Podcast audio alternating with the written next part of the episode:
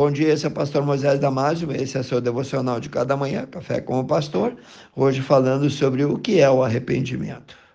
Todos nós estamos sujeitos a pecar. Diz um provérbio popular que o cair é do homem e o levantar é de Deus. Agora, na Bíblia, no Salmos 145, 14, nós lemos assim: O Senhor sustenta, o Senhor ampara todos que caem e levanta todos os abatidos, todos os prostrados. Deus só não vai levantar quem não quer. Nos Salmos 14, 1 a 3, nós lemos: Não há um justo, nenhum sequer. Não há um quem faça o bem.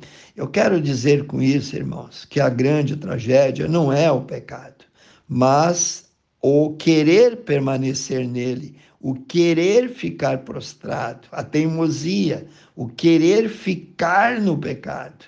Nós vemos a realidade que justos também são suscetíveis a cair, tal como os descrentes. Ambos podem cair, mas o ímpio, por não crer no Deus misericordioso, no Deus de perdão, não tem a quem recorrer, pois nunca se arrependeu de verdade dos seus pecados. Mas Deus convida, independente de qualquer coisa, a todos ao arrependimento. Por exemplo, leia 1 João 1,9. Também em Isaías 1,18 está escrito lá um convite fantástico de Deus, onde ele diz assim: Vinde então e arguir-me, diz o Senhor.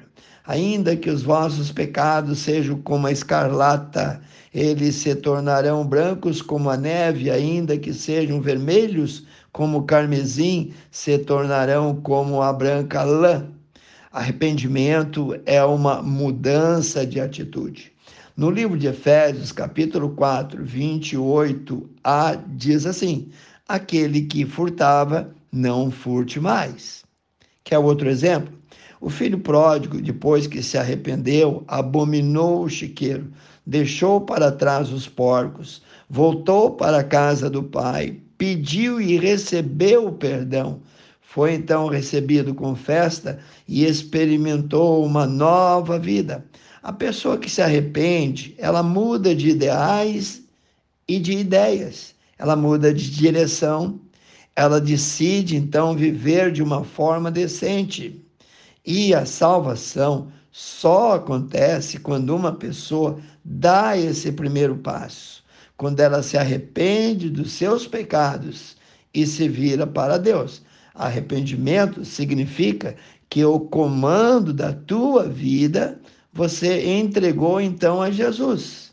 Em Gálatas 2, 20, o apóstolo Paulo disse: Não mais eu vivo, mas agora Cristo vive em mim.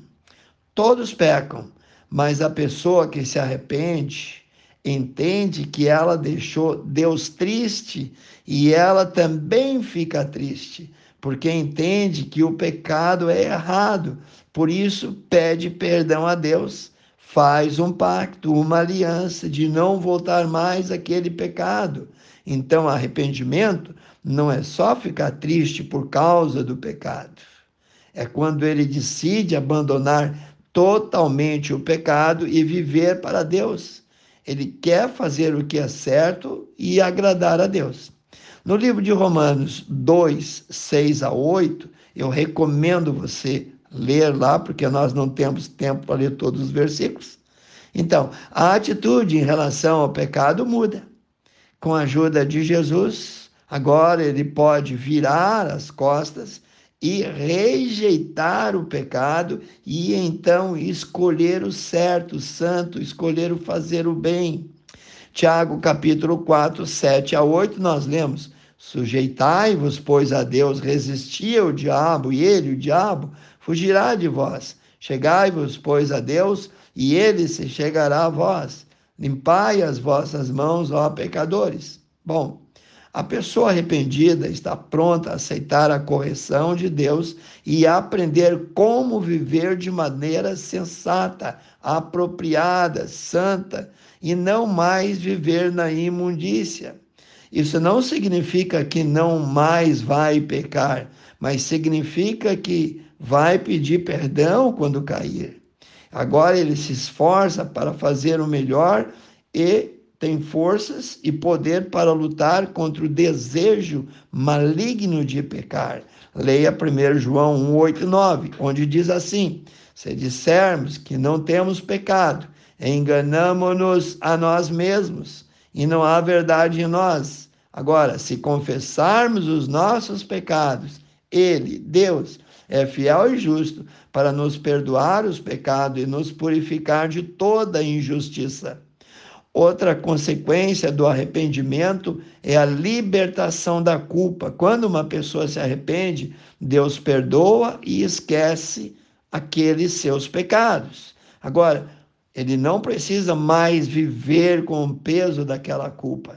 A pessoa arrependida entende que não está mais debaixo da condenação. Romanos 8, 1 e 2 diz: Portanto, agora nenhuma condenação há para os que estão em Cristo Jesus, que não andam segundo a carne, mas segundo o Espírito. Então, como eu posso saber que Deus me perdoou? Com o tempo, o arrependimento traz muitas consequências boas, consequências santas exteriores. Deus liberta-nos do pecado para nós poder praticar as boas obras.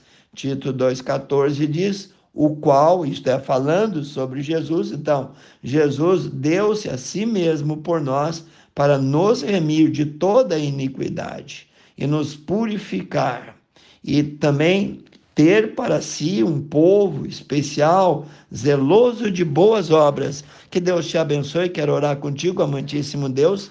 Abençoa, ó Pai, cuida daqueles, ó Pai, que estão voltados ao arrependimento, daqueles que admitem muitas vezes que não têm domínio sobre o pecado.